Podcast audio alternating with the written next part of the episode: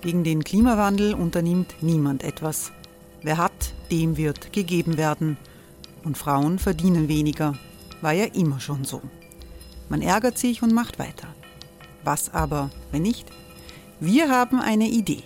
Die Falter Arena macht die Bühne frei für Menschen und Projekte, die das Land verändern. Mein Name ist Eva Konzett. Ich leite das Politikressort im Falter. Und am Sonntag, den 26. Mai, veranstalten wir im Wiener Stadtsaal die nächste Falter Arena. Mit dabei unter anderem der ehemalige Politiker und Neosänger Matthias Strolz, Theresa Imre von Markter, Sonja Jöchtel von Love Politics oder Kari Ochsner von Ochsner Wärmepumpen. Machen statt jammern. Wir schauen uns an, wie das funktionieren kann. Kommen auch Sie vorbei. Alle Informationen und Tickets finden Sie unter falter.at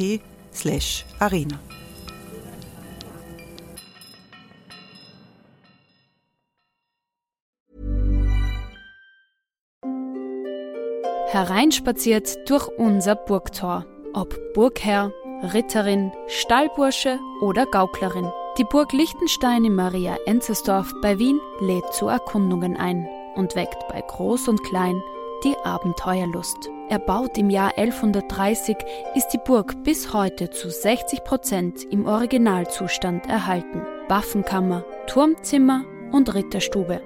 Die Stammburg der Fürstenfamilie von und zu Liechtenstein bietet Einblicke in das Leben im Mittelalter. Besuchen Sie uns jetzt in der Erlebniswelt Burg Liechtenstein.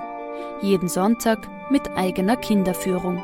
www.burglichtenstein.eu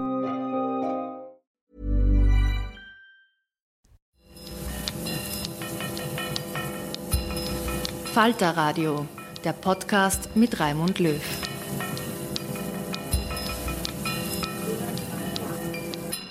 Sehr herzlich willkommen, meine Damen und Herren, zu einer Ausgabe des Falterradios für Donnerstag, den 23.05.2019, die sich als aktueller Beitrag zur laufenden Diskussion pro und contra Misstrauen für das Übergangskabinett von Sebastian Kurz versteht.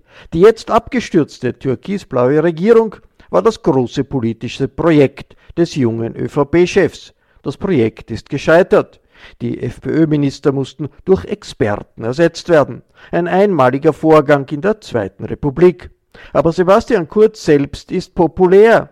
Er wirbt dafür, dass seine neue Regierung, in der die ÖVP alleine als politische Partei das Heft in der Hand hält, bis zu den Wahlen im September im Amt bleibt. Die Stabilität der Republik steht auf dem Spiel, so lautet das Argument.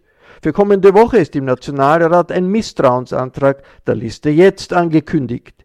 Wie sich Opposition und wie sich vor allem die Sozialdemokratie verhalten soll, wird heftig diskutiert. Falter-Herausgeber Armin Thurnherr plädiert für eine Expertenregierung und die Ablöse des gescheiterten Bundeskanzlers. Und zwar um genau das vom Bundespräsident Alexander von der Bellen vorgegebene Ziel zu erreichen, stabile Verhältnisse. Ein Bundeskanzler Kurz würde demnach das Risiko von Instabilität mit sich bringen.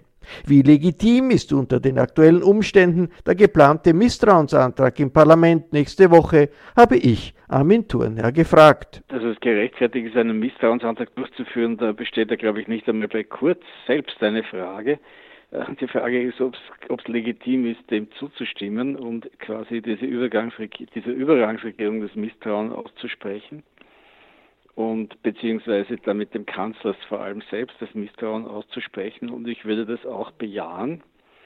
Ich würde das nicht deswegen bejahen, weil ich den Aufruf zur Beruhigung und zur Stabilität äh, des Bundespräsidenten ernst nehme. Und ich denke, dass eine, äh, eine ÖVP-Regierung, die diese Regierung jetzt darstellt, obwohl die vier Persönlichkeiten durchaus ehrenwert sind, die jetzt als sogenannte Expertenminister da auftreten, die aber doch mit Kurzpersonal umstellt sind, ja, mit, mit, mit Kabinettschefs und Pressesprechern, die auch ganz sicher mit Kurzvereinbarungen haben, dass sie nichts gegen, keine Vetos gegen Beschlüsse einlegen etc. dass also das eine reine ÖVP-Alleinregierung ist und das kann in einer Wahlkampfphase, in einer Krisenphase nicht zur Beruhigung der Republik beitragen und nicht zur Stabilität. Das kann eigentlich nur den Unmut aller anderen Parteien aufstacheln und damit zur Beunruhigung beitragen. Jetzt gibt es eine große Welle von äh, Forderungen, man darf äh, die, den Staat nicht gefährden, die Stabilität des Staates nicht gefährden. Das ist mutwillig, wenn äh, diese Regierung kurz abgewählt wird. Äh, warum schließen sich so viele die, dieser Argumentation an, vom Bundespräsidenten hm, naja, bis zur Bischofskonferenz? Ja, das, also die, die Bischofskonferenz ist mir ein Rätsel, die soll sich aus der Politik gefälligst heraushalten. Äh, warum es die politischen Parteien, was der Bundespräsident sagt, äh, kann ja interpretiert werden. Wie gesagt, ich interpretiere seinen Aufruf zur Stabilität als einen Aufruf zu einer Expertenregierung. Ich denke auch, dass der Kanzler von sich selbst aus zurücktreten hätte können, und, um, um schon nicht dem, dem, dem durchaus berechtigten Eindruck äh, äh, Platz zu geben, dass er da wirklich eine, eine, seinen Propagandaapparat und den der Ministerien für unge, unge, ungebremste Wahlwerbung nützen wird und, und sozusagen die nächste Wahl damit unfair gestalten wird. Also das ist klar. Aber ich denke, dass die Parteien, wenn sie dem Misstrauensantrag dann nicht zustimmen werden, also FPÖ und SPÖ, dass die natürlich äh, bereits an, an, an die Tage nach der Wahl denken, wenn sie dann in eine Koalition mit dem vermutlichen Wahlsieger Kurz eintreten müssen und die wollen ihn jetzt nicht verstimmen. Das sind also durchsichtige Motive und, und auch, auch der ÖGB, der angeblich ja auch sehr gegen ein Misstrauensvotum ist, wird ähnlich denken. Aber das hat nichts mit Stabilität zu tun. Das ist ja absurd. Belgien hat eineinhalb Jahre Beamtenregierung ertragen und ist nicht zusammengebrochen. Eine Expertenregierung äh, würde äh, die Tätigkeit der Regierung aus der politischen Auseinandersetzung herausführen, würde aber gleichzeitig auch politischen Stillstand äh, bedeuten. Inwiefern ist das in der jetzigen Situation besser als eine heftig umkämpfte ÖVP-Führung an der Spitze des Staates? Naja, Stillstand ist auch so ein österreichisches Rätselwort. Ich finde, der Stillstand, der, der vielbeschworene Stillstand in den letzten Jahrzehnten hat uns ja doch einen erstaunlichen Wohlstand beschert und einen sozialen Frieden. Also ich würde lieber Stillstand, Wohlstand und sozialen Frieden haben als, als Aufbruch, äh, Deklassierung der Unterschichten und sozialen Unfrieden. Ich weiß nicht, was man, was das, das, ist, das zeigt so die Qualität der österreichischen Auseinandersetzung. Stillstand ist überhaupt keine politische Kategorie in dieser Form für mich. Warum tut sich die SPÖ so schwer, sich zu entscheiden für oder gegen Mitmachen bei einem solchen Misstrauensantrag? Ja, weil die SPÖ noch immer mit einem Auge auf die Macht schielt natürlich und, und weil die SPÖ natürlich auch taktisch denkt und, und, und, und versucht da zu kalkulieren, statt mal Haltung zu zeigen, was gewiss, was gewiss auch von, von, von Wählerschichten honoriert würde, die sie dann halt an, an andere verliert. Ich bin ja gespannt, wie das Wahlergebnis der Grünen bei der nächsten Wahl aussehen wird. Ich glaube nicht so schlecht im Lichte dieser Ereignisse. Die Neos haben sich äh, offen, nachdem äh, viele Monate lang die Neos-Chefin als die eigentliche Oppositionsführerin äh, äh präsentiert hat, jetzt dafür ausgesprochen, nicht äh, ein Misstrauen auszusprechen. Wird das argumentiert äh, in einer Weise, die, die, die den Schluss äh, nahelegt, da steckt was anderes dahinter als die Vermutung, dass man nachher vielleicht eine Koalition machen kann mit dem Sebastian Kurz? Naja, also natürlich wollen die Neos eine, und, und, und Sebastian Kurz würde das sicher auch lieber haben als eine Koalition mit der FPÖ. Natürlich wollen die Neos in die Regierung, das ist ja vollkommen legitim.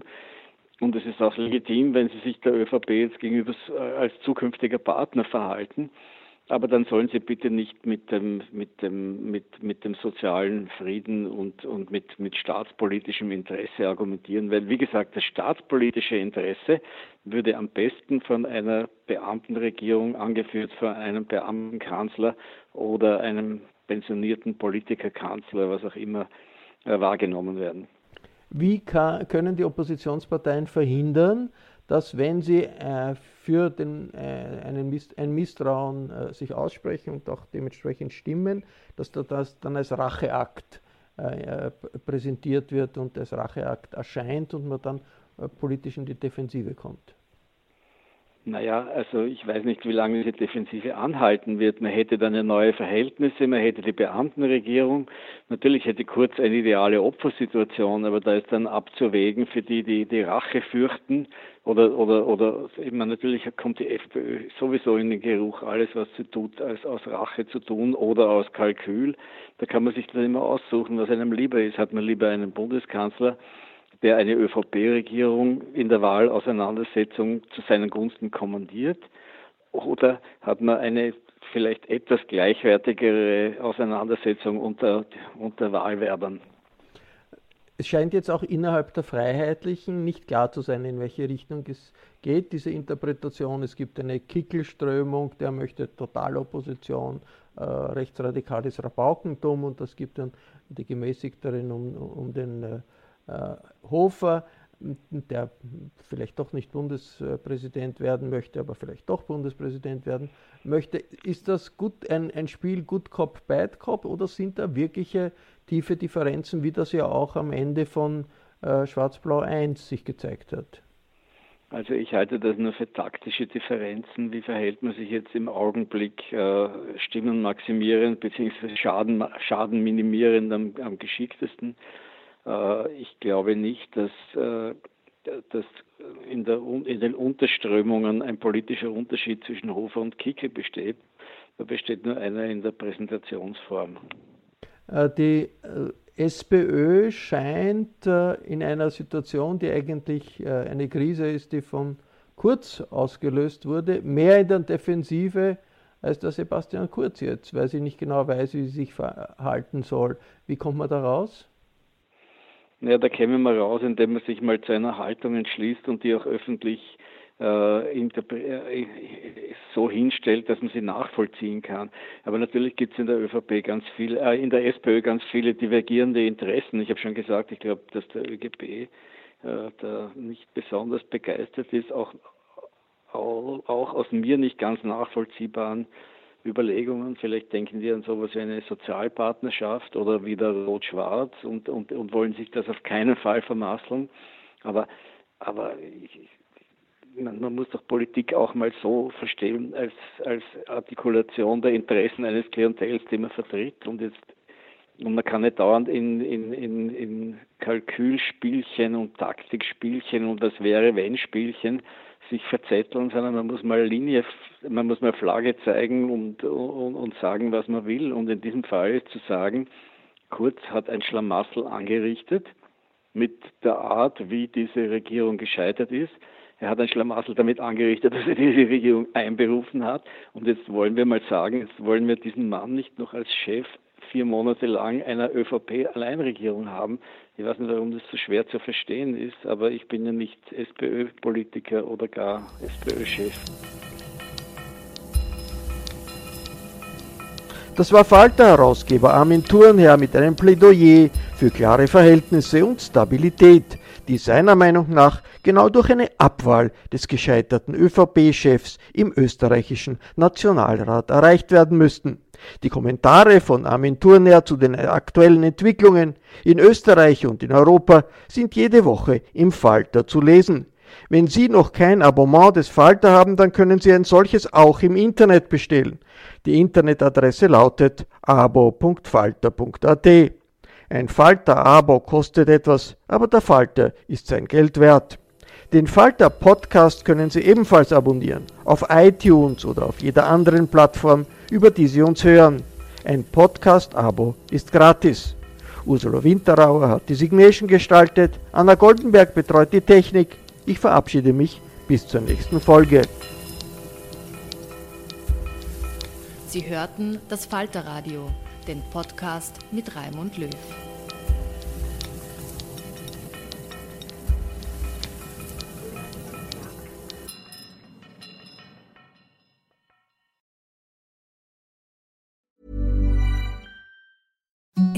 The softest sheets you've ever felt. Now imagine them getting even softer over time. That's what you'll feel with Bowl and Branch's organic cotton sheets. In a recent customer survey, 96% replied that Bowl and Branch sheets get softer with every wash. Start getting your best night's sleep in these sheets that get softer and softer for years to come. Try their sheets with a 30-night guarantee. Plus, get 15% off your first order at bowlandbranch.com. Code BUTTERY. Exclusions apply. See site for details.